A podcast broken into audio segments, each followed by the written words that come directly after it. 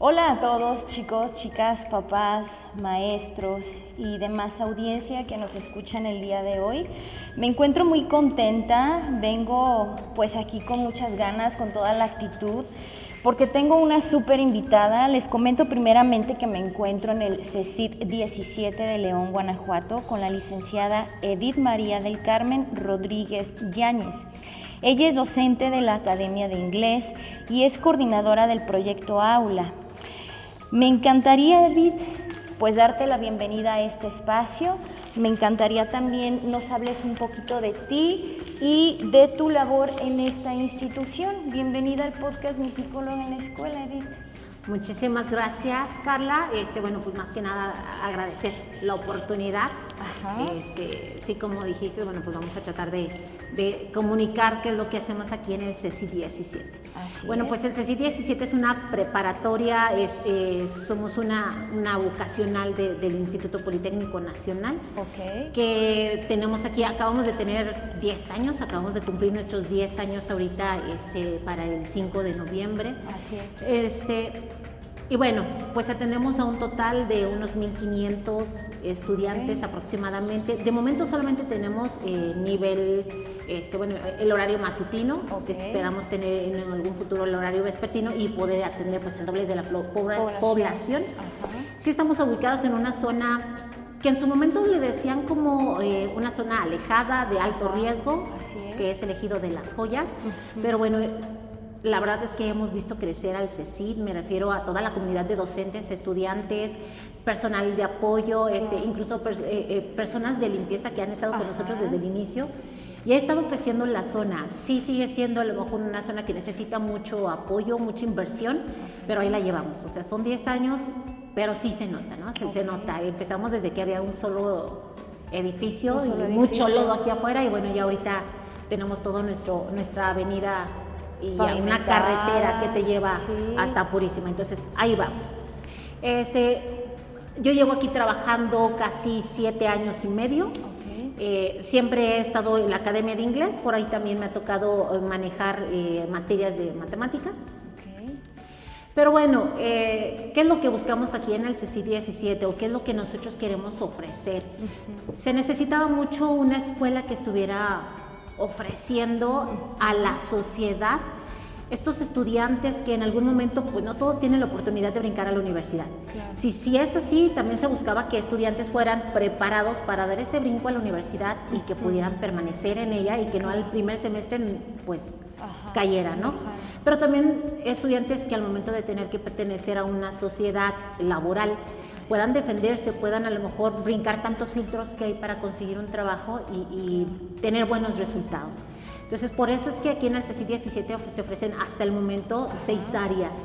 Tenemos técnico en aeronáutica, técnico en sistemas automotrices, técnico en eh, control de calidad, metrología y control de calidad, técnico en alimentos, técnico en administración de empresas turísticas y técnico en comercio internacional. Está por ahí una que está por surgir, una área que está por surgir, que es esta área de sustentabilidad, sobre todo porque, bueno, pues por ahí tenemos muchos problemas ya en el medio ambiente, este famoso día cero con el agua que nos está marcando, que está en algún momento, pues el Politécnico necesita estar haciendo algo, porque somos una zona productiva, básicamente nuestras áreas están diseñadas para darle este este, para brindar estudiantes que se inserten a estas áreas. Aquí nosotros tenemos mucha área automotriz y ya tenemos área, aeronáutica, por eso es que tenemos estas carreras. Tenemos mucho turismo porque como somos industriales, pues viene mucha gente de otros lados a hacer aquí el negocio.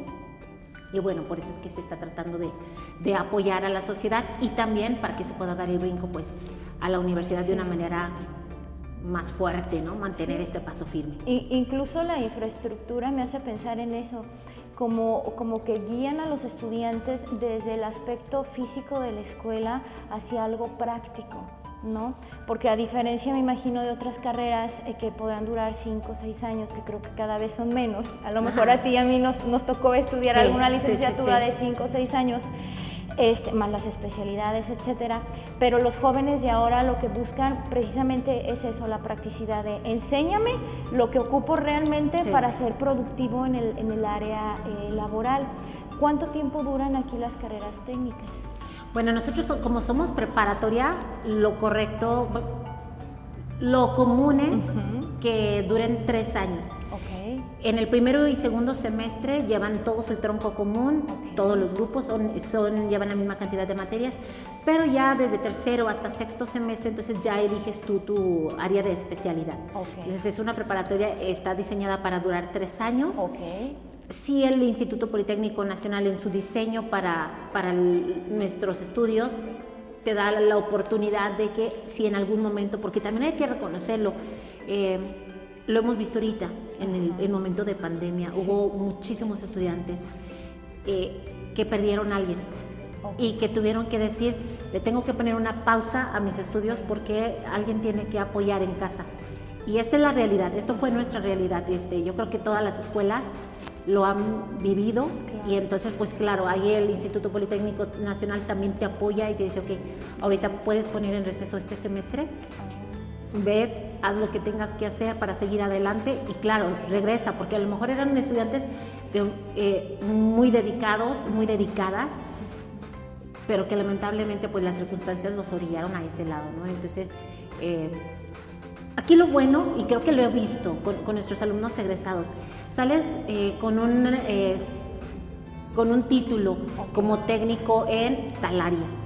Cuando nosotros tenemos que salir allá afuera, y si, repito, no te toca la oportunidad de seguir estudiando y tienes que enfrentarte a lo mejor con 15, 20 personas que están peleando un puesto de trabajo y que a lo mejor son más grandes que tú, porque ya tienen eh, la experiencia, ¿no? Pero estos y estas estudiantes llevan este título y entonces ya llevan prácticas, porque la verdad es que la carga de trabajo aquí es, es fuerte. Se, se, demanda realmente dedicación, empeño. Entonces, esto es eh, el plus que han generado los estudiantes. Ya no quiero decir que, que el Politécnico les brinda, ¿no? el Politécnico pone ahí la, la, infraestructura, nos pone a nosotros como docentes para trabajar, pero la verdad es que el estudiante es el que realmente se lo gana, que realmente lo busca. Y decide salir con estas con estas eh, armas para enfrentar pues un mundo que está súper competitivo. El que exige incluso, ¿no?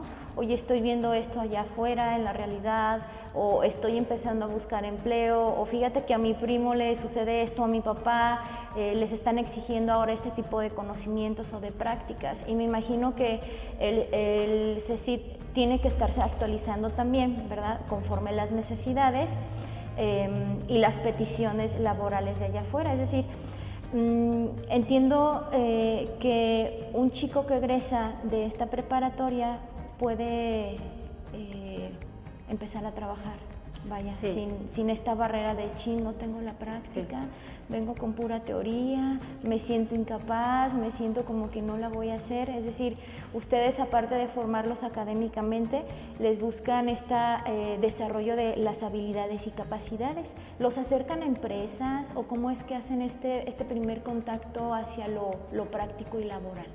Sí, mira, primero pues aquí en el CECI 17 se tienen los talleres. Entonces es cierto, sí, a lo mejor el técnico en aeronáutica está llevando a cabo todo lo que son las clases teóricas, pero la verdad es que la mayoría de las materias, ya estando en especialidad, desde tercer semestre hasta sexto, son prácticas. Entonces sí llevo mi, mi hora de de saberes dentro del aula, pero a lo mejor llevo dos horas de, desarrollo de, saberes y habilidades en los laboratorios.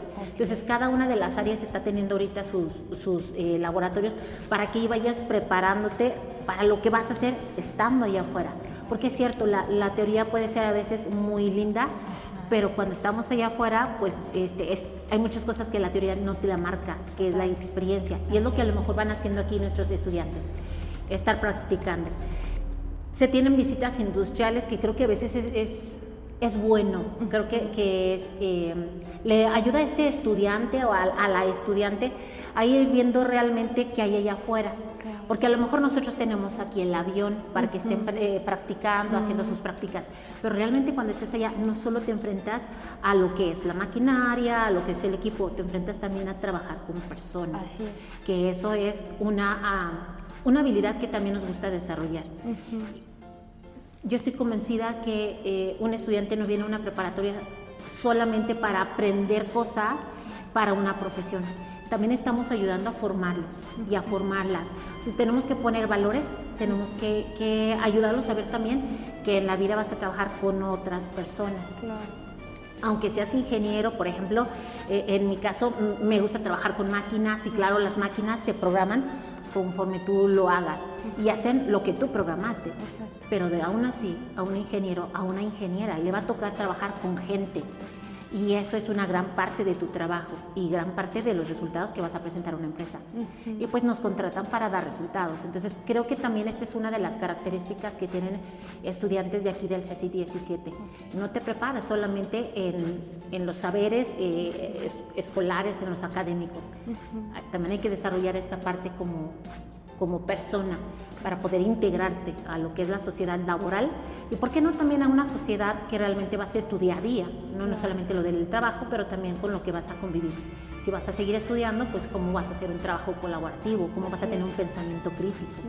En eso también nos gusta trabajar. Sí, pienso que entonces la educación eh, que se les brinda aquí es integral y es multidisciplinario, no nada más es el texto o el ingeniero que viene a hablar desde su experiencia, sino también abarcan todo lo que tiene que ver con con inteligencia emocional, ¿no? con eh, expresión de las emociones, de cómo solucionar conflictos, de la mediación. ¿Cómo es que hacen esto? ¿Quién se encarga de, cuidar y de desarrollar este, pues esta área en los jóvenes? Debo decirte que cada docente. Muy bien.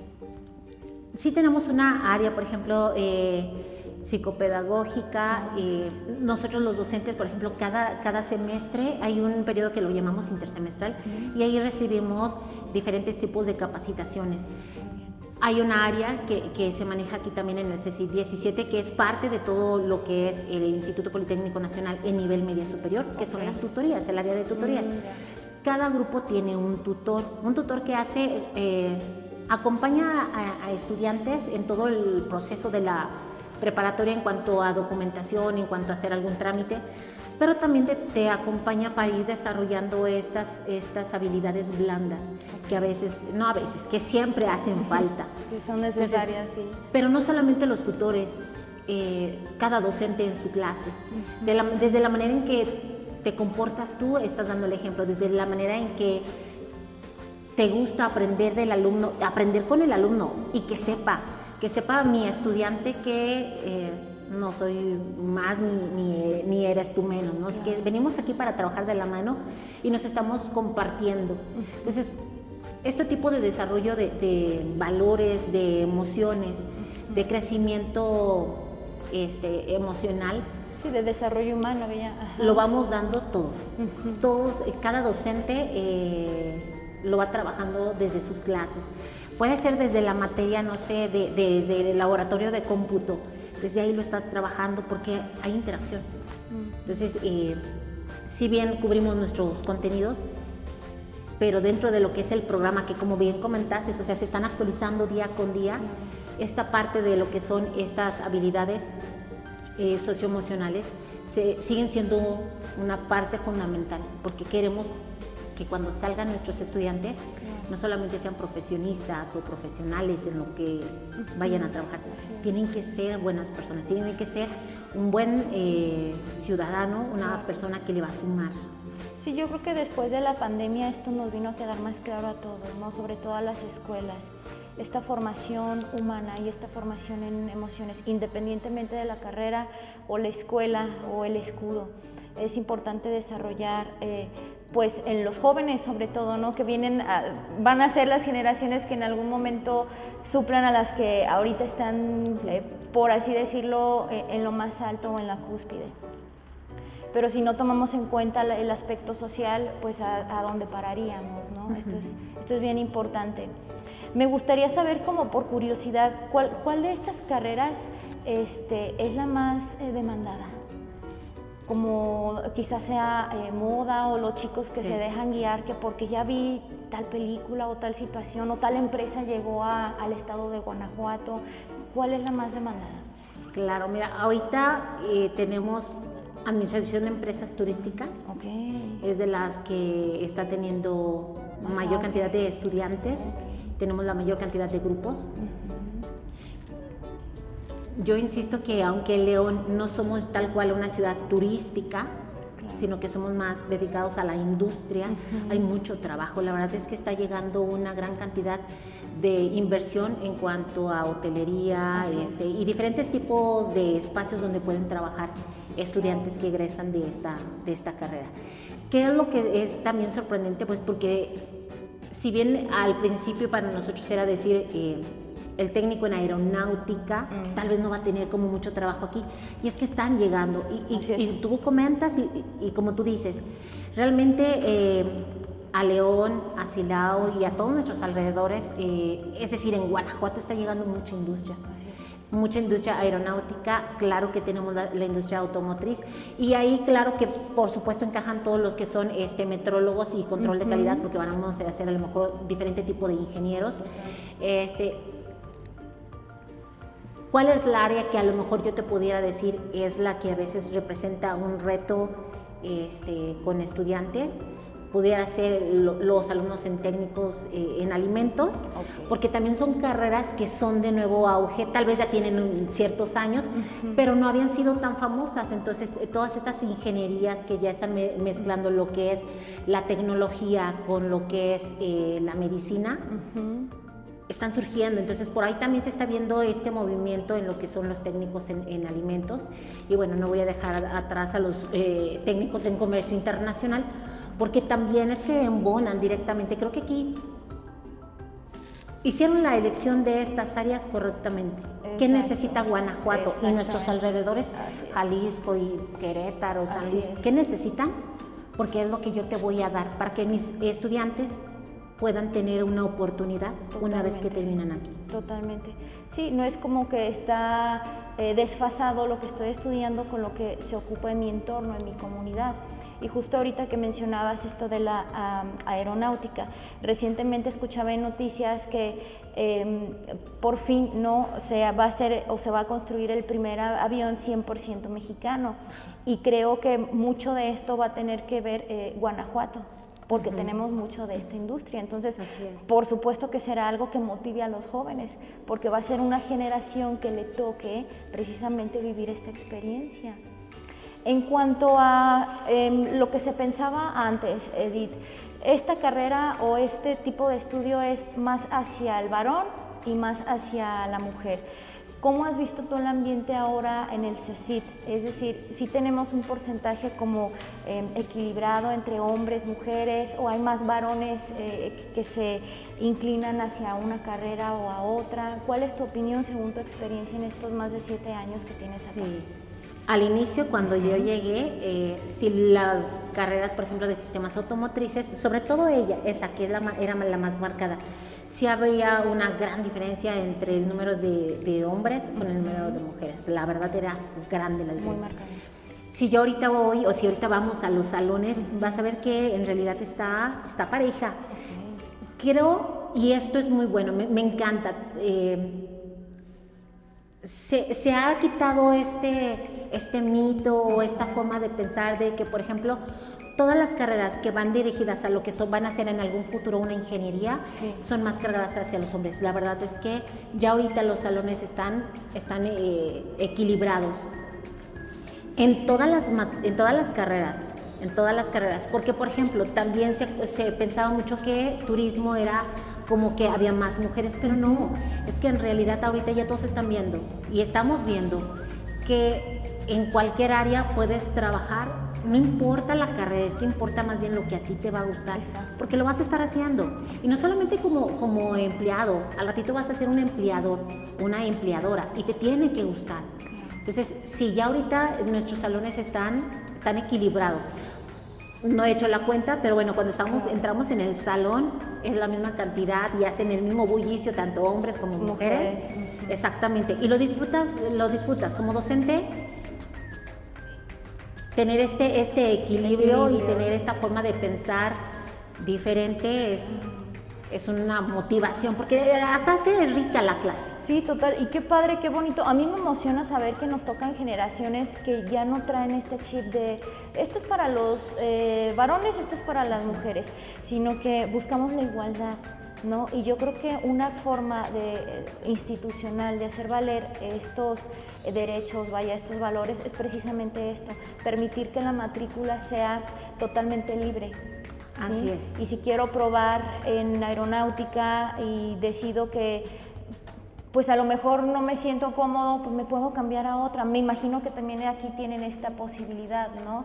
De, de experimentar durante cierto tiempo el perfil en aeronáutica. No, pues que no me gustó, pues me puedo calar ahora en este eh, en esto de los eh, alimentos, ¿cómo es Ajá, que técnico en el alimentos. técnico en alimentos? ¿Sí les permiten hacer estos cambios?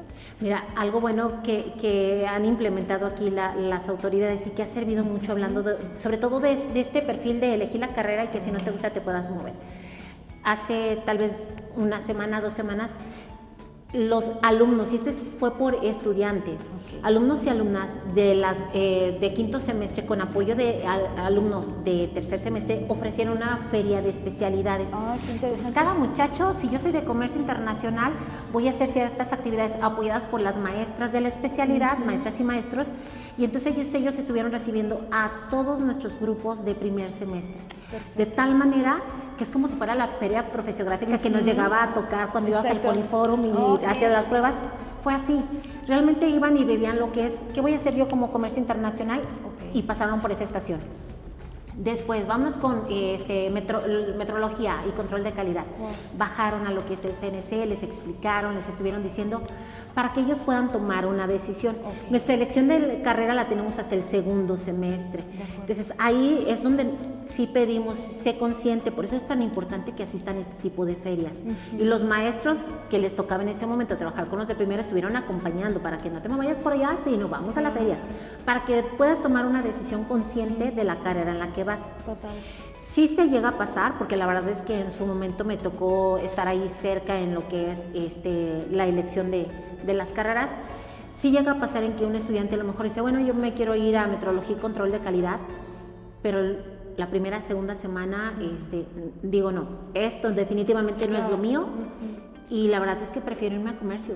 Ok. Ya me vi, sí hay la posibilidad, pero la verdad es que como en todas las, preparatorias hay un tiempo, limitado, porque esto es reglamentario. Total. Llegó a un momento donde Así en. Ciudad de México me dicen, hasta ahorita yo te puedo recibir un cambio de, de carrera y ya empiezo yo mi otro proceso, entonces ya, lo legal fue hasta esta fecha. Sí hay la posibilidad, pero también es un corto plazo al inicio. Es mucho papeleo, la verdad es que sí es mo- estar moviendo matrículas y a lo mejor la cantidad de grupos que ibas a abrir. Claro. Por eso es que es tan importante y a mi punto de vista la verdad es que nosotros fuimos y estuvimos viendo estudiantes recorrer y tal vez ni siquiera sabían a qué, a, qué se dedicaba un técnico en aeronáutica. A lo mejor ellos pensaban voy a ser piloto. Ajá. Pero no eres piloto, en realidad tú estás trabajando con la aeronave, no la vas a pilotear, vas a trabajar, vas a desarrollar, vas a mejorar. Y entonces estuvieron ellos sabiendo a lo que se van a dedicar, a lo que se pueden dedicar hombres y mujeres. Entonces, sí hay esta posibilidad, pero sí aplaudo a lo mejor esta estrategia de poder tener una feria que no es solamente, que de hecho el papel principal lo hace el estudiante de quinto y de tercer semestre Que ya tiene la experiencia. que ya lo vivieron. Sí, así, Así es. es. Ah, ahorita me haces pensar en, en- en este segundo punto eh, que mencionaba de ti en la presentación, Edith. Eh, fuiste coordinadora del proyecto Aula eh, durante dos años. Así Háblame de este proyecto, porque me, me parece que va muy relacionado con esto que dices, ¿no? Claro. Ajá. Mira, este, siempre me gusta decir que Proyecto Aula es una forma en que cada estudiante le va a dar algo. Dentro de nuestro decálogo del Instituto Politécnico Nacional hay una frase, y la verdad es que esta creo que, que me representa. Dice así, soy politécnico o politécnica porque me duele la patria en las entrañas y aspiro a calmar sus dolencias. Ok. Si yo estoy estudiando en el Instituto Politécnico Nacional, ¿qué le voy a dar a México? Porque México me necesita. Y claro, el Instituto Politécnico Nacional, Secretaría de Educación, todos están invirtiendo en, en la educación de estudiantes. Este estudiante, esta estudiante, ¿qué le va a dar a México? Y de esto se trata Proyecto Aula. Proyecto Aula nace hace 18 años en la Ciudad de México este, para todas las escuelas vocacionales. Claro que nosotros, pues como apenas tenemos 10 años, ¿verdad? Pues empezamos hace 10 años. yo la verdad es que vi unas fotografías y eran estudiantes, yo creo que si había 50 estudiantes, Carla, eran demasiados, en la primera generación, en una escuelita que, es del, que está ahí en el centro, en una escuela, realmente una escuela primaria, pero que es chica, y estaba trabajando en instalaciones prestadas. Y aún así hubo tres proyectos donde el estudiante, junto con un coordinador para ese salón, tienen que desarrollar un proyecto. Se nos pide que impactemos en la escuela, en la sociedad o en la empresa, porque le tengo que dar algo. Recordemos que en este momento cada estudiante, y no solamente del Instituto Politécnico Nacional, es que México depende de las personas que estén trabajando para hacerlo crecer. Entonces, bueno, este proyecto se trata de elegir un tema que se va a desarrollar y ahí entra esta multidisciplinariedad que se necesita, que se pretende lograr no solamente es que en este proyecto que ya decidimos, por ejemplo, te voy a, me voy a basar el ejemplo en, uno que hace poquito presentamos. De acuerdo. Tenemos un tema, English for All, inglés para todos. Y el objetivo era poder dar por medio de estudiantes, porque el proyecto lo hacen estudiantes. El docente solo coordena y apoya, pero el proyecto tiene que ser hecho y defendido por estudiantes, por todas las personas del grupo. Entonces, se dedicaba, e, este proyecto era dar al menos 10 sesiones de inglés, de este inglés como si estuviéramos hablando hello, goodbye, cosas sencillas para estudiantes de los alrededores de entre 6 y 12 años. Okay. Digamos los sábados. Iban a hacer una sesión de dos horas a lo mejor cada sábado por 10 sábados desarrollaron su plan clase apoyados por nosotros como docentes. Fue un trabajo colaborativo porque también ahí es donde entra el, el, reto. El trabajo no solamente lo puede ir haciendo un grupo, sino, por ejemplo, este, este proyecto lo hicieron entre dos grupos. Dos grupos que tienen horarios diferentes, que son como 110 estudiantes, pero logran un proyecto. Eso me habla de un trabajo colaborativo muy bien diseñado pero con estudiantes. Es que la verdad es que lo maravilloso de aquí es como un estudiante se da cuenta que primero sí tiene mucho que dar y que como vas a ayudar a alguien que realmente lo necesita, tengo ganas de darlo. Porque tenemos estudiantes desde los que sí son muy dedicados, de los, de los que a lo mejor sí son muy buena gente, pero también tenemos estudiantes que, que me gusta más estar en, en la broma, en el juego, pero fueron 110 estudiantes involucrados. Cada quien me le tocaba su parte, eran comités y pudieron, pudieron sacar muy bien el proyecto. Entonces, bueno, los docentes coordinamos, pero necesitamos que cada docente de las materias, en primer semestre llevan nueve materias. Nueve materias tienen que estar trabajando en este proyecto. Si yo doy álgebra, ¿Cómo puedo ayudar a tu proyecto? Si yo doy expresión oral y escrita, ¿cómo puedo ayudar en tu proyecto? Todo esto se llena en un, lo llamamos un protocolo. Son formatos, porque aunque, bueno, de repente llega a ser fastidioso tener un formatitis, pero son necesarios. Porque no se queda un proyecto aquí. Este proyecto se tiene que reportar a Ciudad de México. Ellos tienen que estar eh, checando que cada grupo desarrolle un proyecto. Por eso te decía que es institucional, este, esto de proyecto aula, no, eso como opcional. Y está bien. Yo creo que eh, eh, estoy convencida que si tú eres estudiante, eh, lo invitas a trabajar, le muestras lo que puede hacer él o ella, cómo puede crecer y además lo que puede dar, va a estar ahí. Te va a comprar la idea, pero no solamente te va a comprar la idea, va a decir, sí, sí, sí participo, ahora yo hago esto, ahora yo hago esto. Con todo y que a veces se les junten las materias, tareas y todo, pero te van a participar. Es mucho labor de, coordinador del docente estar jalando a 110 estudiantes o a 50, o aunque te tocara trabajar con un grupo de especialidad de 20, porque cada uno de nosotros somos diferentes. Claro. Y a lo mejor los estudiantes tienen muchas prioridades que no son precisamente la escuela, pero se logra trabajar. Entonces, si es un proyecto en el que se tiene que trabajar de la mano entre todos los docentes, todas las materias, se pide una evidencia. Cada docente, por ejemplo, yo si doy inglés, tengo que ver qué evidencia va a apoyar a tu proyecto, la tengo que desarrollar con todos mis estudiantes y tengo una fecha límite, porque cada proyecto aula tiene una conclusión al final de cada semestre. Hacemos una feria, una feria de presentación de proyectos. Hay jueces, hay una lista de cotejo, porque es que sí, sí necesitamos que ellos vean realmente de que aunque somos un proyecto, también estamos compitiendo entre nosotros mismos. Y creo que la competencia no tiene nada de malo. No, para. La verdad es que creo que motiva y lo hemos visto. La verdad es que están ellos echándose porras y luego para el siguiente semestre están hablando sobre lo que no hicieron bien y que ahora sí lo van a hacer bien porque ahora sí quieren ganar. Creo que la competencia es una característica que traemos el ser humano, pero ya, ahí en el chip. Sí, motiva, inspira también, ¿no? Este proyecto aula entonces se hace por semestre. Así es. Ah. Hay la posibilidad de que, por ejemplo, tú empezaste ahorita en primer semestre un proyecto, le pusiste ya un nombre, estás trabajando y le pueden dar continuidad. Oh, qué interesante. No es necesario que sea el mismo maestro, porque el proyecto no es del el maestro o la maestra, Es de del grupo. Entonces, si ese grupo va a avanzar al siguiente semestre, puede darle continuidad al proyecto. Hay veces que los proyectos son grandes, Carla.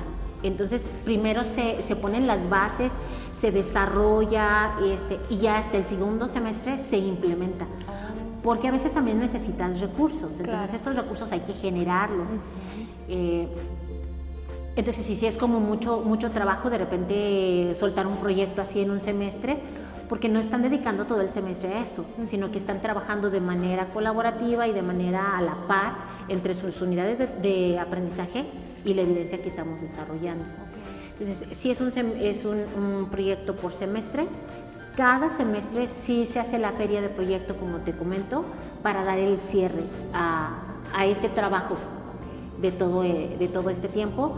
Se obtiene siempre, eh, nos dividen, hay ejes temáticos, eh, comentarte esto, porque tampoco es que sea un proyecto eh, tan libre, porque se necesita dar algo a la sociedad, como te comentaba, a la escuela, sociedad o empresa. Y entonces hay ciertos ejes temáticos donde nosotros podemos estar jugando.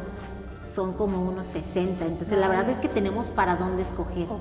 Pero todos estos ejes temáticos han sido elegidos desde, desde lo que es área central allá en Ciudad de México, porque lo que se busca es que una vez que este proyecto eh, se desarrolle y si hay la posibilidad de implementarlo, impacte allá afuera.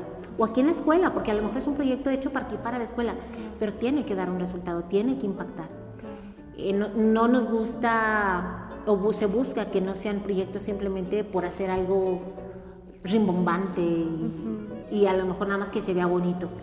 Hay proyectos, eh, este, hay, un, hay, hay estos proyectos que han podido concursar allá en Ciudad de México y que son de tronco común, que no tienen que ver con nada de ninguna maquinaria, pero están bien diseñados y sobre todo el resultado que me vas a dar, el resultado que yo puedo tomar tu proyecto como Instituto Politécnico Nacional, tomo tu proyecto y lo implemento en diferentes áreas y el impacto que le va a dar a, lo mejor a estudiantes o a una sociedad o incluso a una empresa, pues es mayor. Qué interesante. Sí, te quiero comentar, este proyecto aula que lo llevamos aquí, este, se concursa una vez al año en Ciudad de México.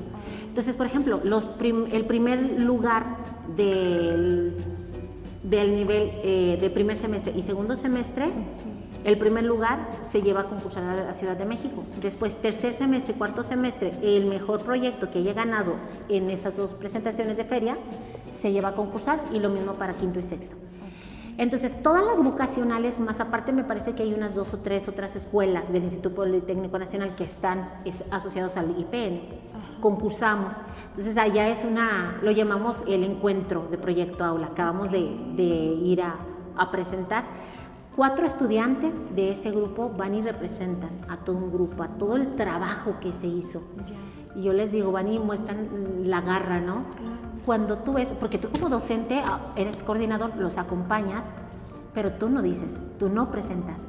Cuando tú ves que un estudiante, la verdad es que de repente los veo hasta como pavos reales, Abren sus, toda su plumaje y empiezan a defender un proyecto, porque hay muchos jueces, como 10 jueces durante todo el día te van a estar visitando. Está abierto a la prensa, está abierto a, la- a- a padres de familia, al público en general.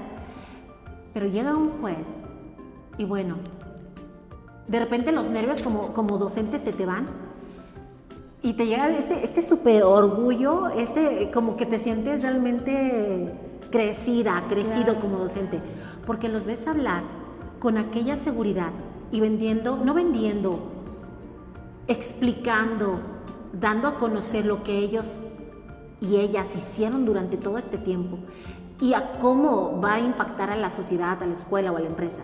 Pero sobre todo este desarrollo de habilidades para presentar, porque estamos hablando que son autoridades. O sea, ahí llega lo que es el director general del Instituto Politécnico Nacional, llegan cualquier tipo de, directivos de Ciudad de México y ellos te presentan como, como si estuviéramos hablando tú y yo ahorita.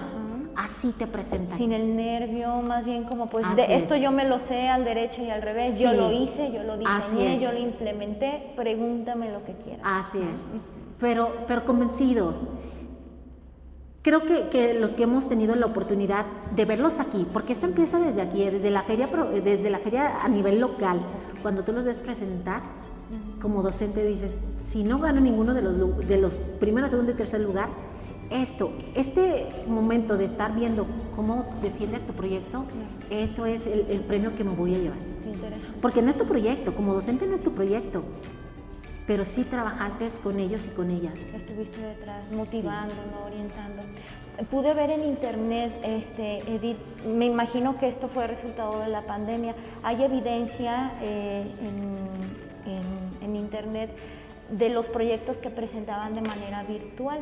No sé si se tenga aún esta modalidad, que sea híbrido, que sea aquí presencial, que se tenga que hacer el trabajo también ahora en línea, precisamente para dar a conocer, para dar a conocerse más como institución y yo como alumno y mis habilidades.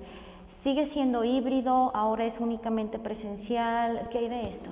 Mira, en la pandemia pues sí tuvo que ser, literal era en Facebook la presentación, bueno, se transmitía desde Facebook para quien pudiera y quisiera entrar en una sala de Zoom, entonces ya ahí se estaba coordinando, los muchachos presentaban todo, todo fue electrónico porque pues así nos tocó.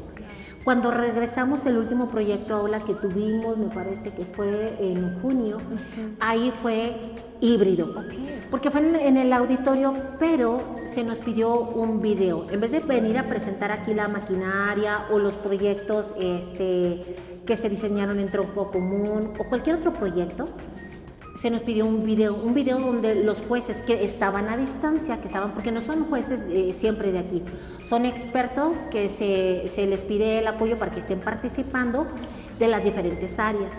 Entonces, sí eh, tuvimos que entregar un, un, video y se proyectó el video y después llegaba la ronda de, de preguntas. Ahí es donde estaba presencial. Estudiantes desde aquí escuchando a jueces y los jueces pues escuchando a estudiantes que estaban de manera este, localizada aquí en el auditorio. Y de esa manera se llevó a cabo este proyecto aula. ¿Qué es lo que se pretende? ¿Qué es lo que se puede? Seguir jugando con esto. Yo la verdad es que estoy convencida que la pandemia nos enseñó que hay otras formas de darnos, eh, de comunicarnos. Y no lo podemos, ya no lo podemos dejar atrás y decir, bueno, vamos a regresar a lo de antes porque ya abrimos esa puerta, ya no se vale cerrar. Exactamente sobre todo porque las eh, redes sociales y todo esto, lo que es la tecnología, es un plus con el que debemos saber jugar. Bueno, ¿qué es lo que se pretende? Nosotros para este 9 de diciembre del 2022 tenemos nuestra feria de, proyecto aula, por si quieres venir, pues estás invitadísima. muchas gracias, claro que sí. aquí este, estaremos. sí, sí, sí. Mira, se va a tener la feria de manera presencial. ¿Por qué la pedimos docentes de manera presencial?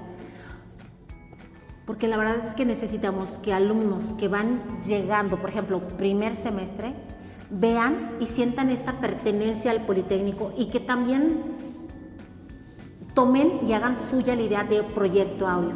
Que no es un proyecto simplemente que estoy haciendo, sino sobre todo, hago hincapié que el objetivo es, este proyecto lo voy a realizar porque necesito dar algo a la sociedad. Entonces, pero sí necesitamos que sea presencial para que veas tú como eh, docente o estudiante de tercer semestre puedas ver los 35 proyectos que se van a presentar. Entonces los puedas ver. Se van a tener los jueces. ¿Qué es lo que se está buscando? Que también se haga la transmisión vía Facebook. Se invita a, lo que son este, la prensa, el canal. ¿Empresas son invitadas también? Eh, Sobre todo Sí, sí, sí, sí se invita sobre todo a lo mejor a empresarios, aquellos eh, empresarios que de repente nos han estado visitando durante el semestre porque vinieron a hacer una ponencia, porque vinieron a invitarnos a algún taller de, de, cierto sector. Entonces, sí se busca que conozcan, digamos, tener puertas abiertas controladas, porque pues como ya sabes, tenemos estudiantes y hay que cuidarlos muchísimo. Total. Cuidarlos y cuidarlos. Pero este, sí se busca invitar. Eh, la feria de Proyecto Aula tiene que ser precisamente eso, dar a conocer lo que es Proyecto Aula y las habilidades que tienen nuestros estudiantes.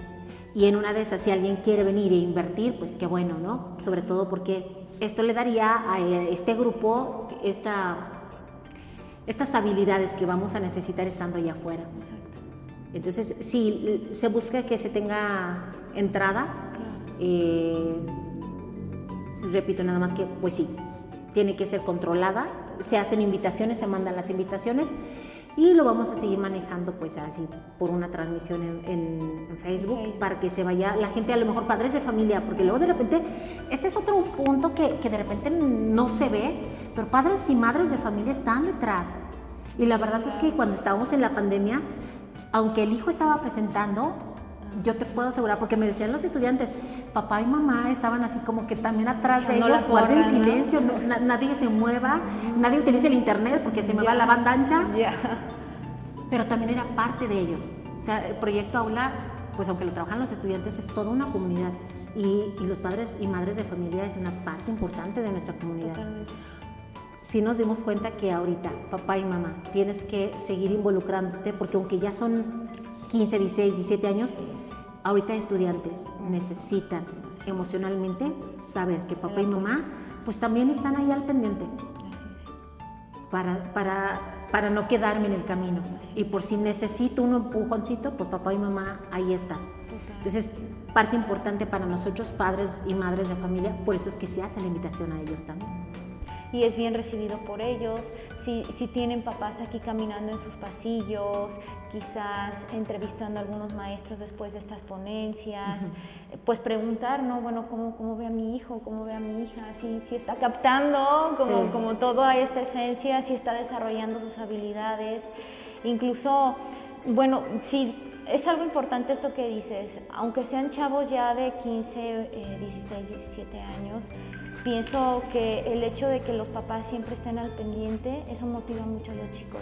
Sí. Luego me topaba en, entrevistas que he tenido con muchos padres de familia, pues es que ya está lo suficientemente grande, ¿no?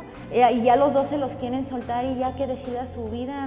Y yo creo que no, yo creo que como papás tenemos, bueno, yo no soy mamá, creo que los papás tienen la responsabilidad de, de guiar a sus hijos hasta donde ellos lo necesiten. Aún así estuvieran en la universidad. Como dices esto, hacer la contención únicamente y saber que mi hijo le está yendo bien o que ocupa algo de mí para la universidad o, o para la preparatoria, eso hace la diferencia.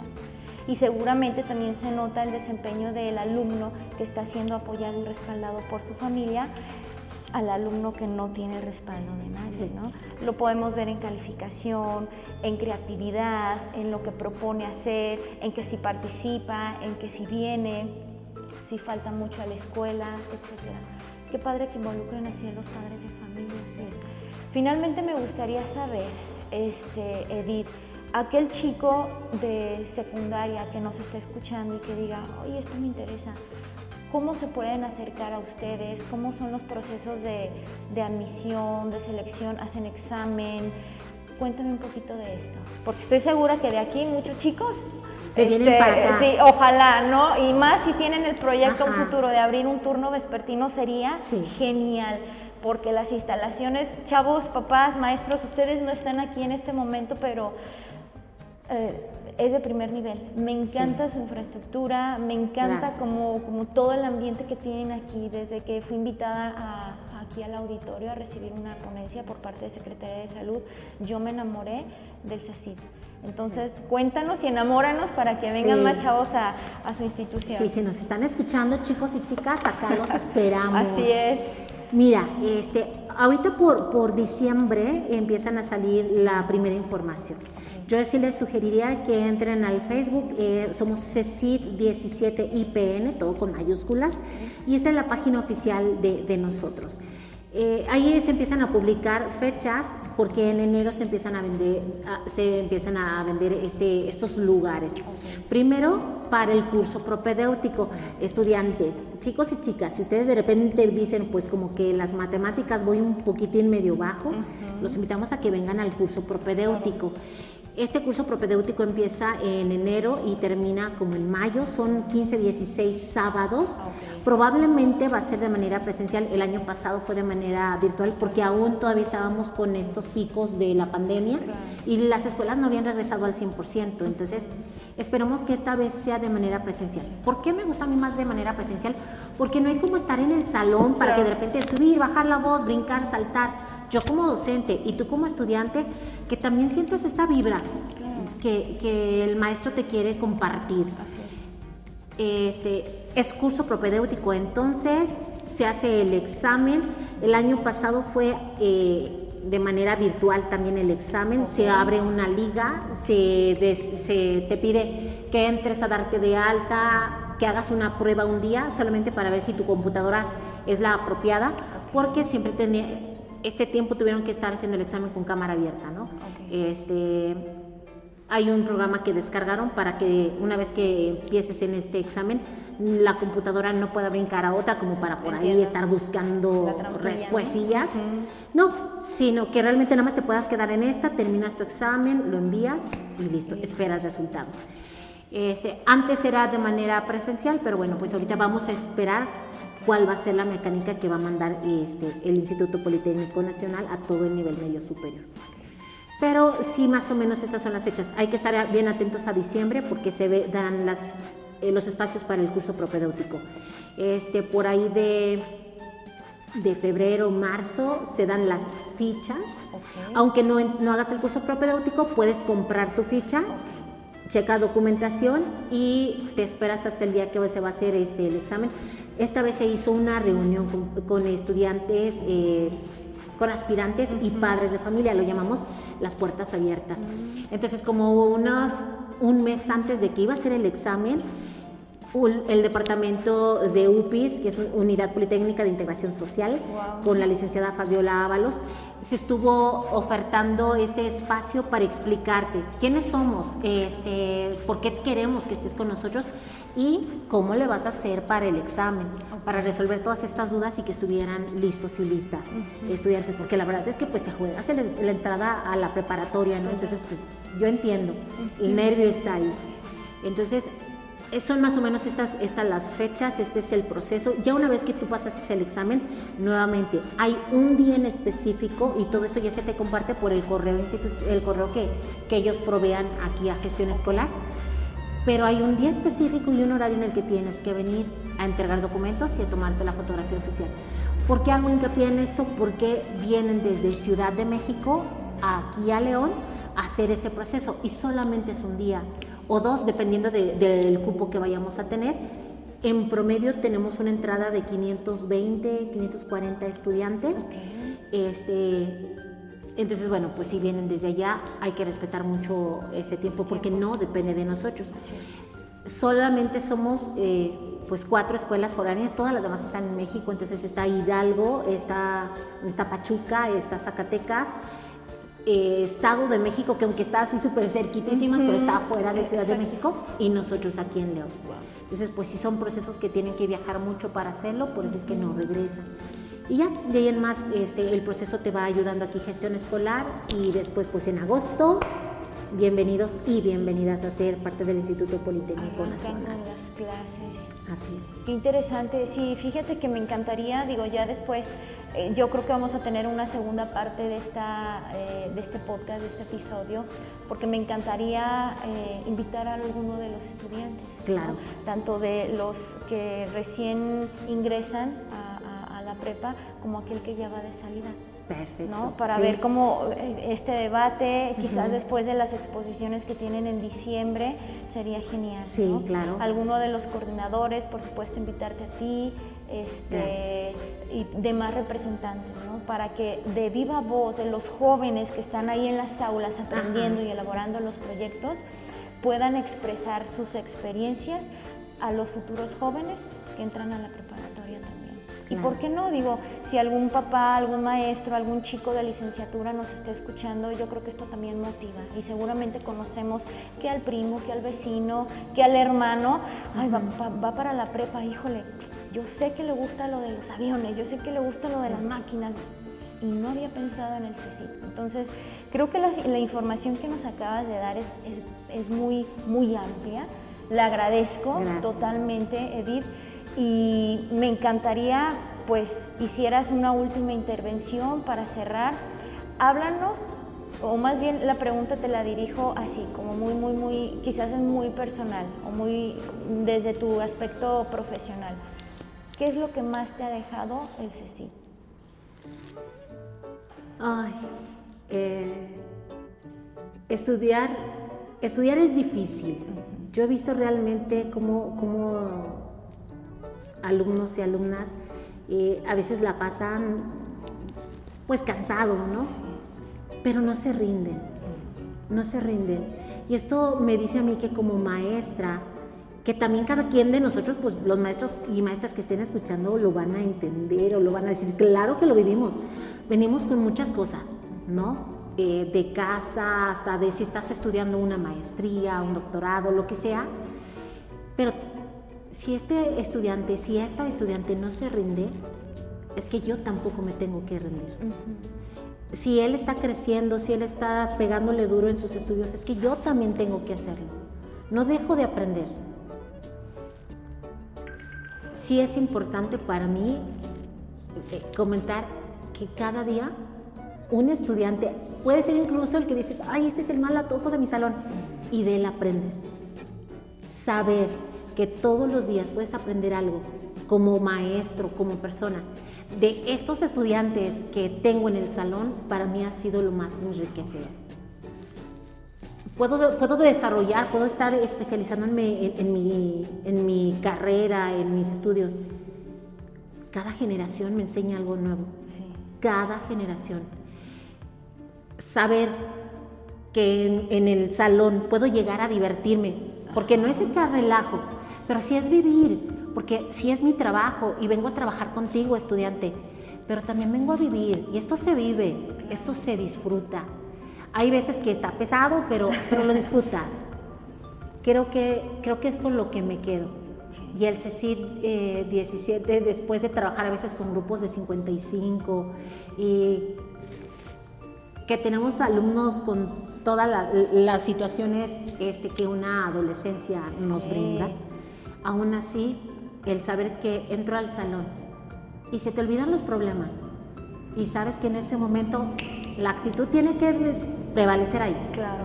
Como docente, saber que puedo aprender y que además puedo vivir esta experiencia que es entrar a un salón, con eso me quedo.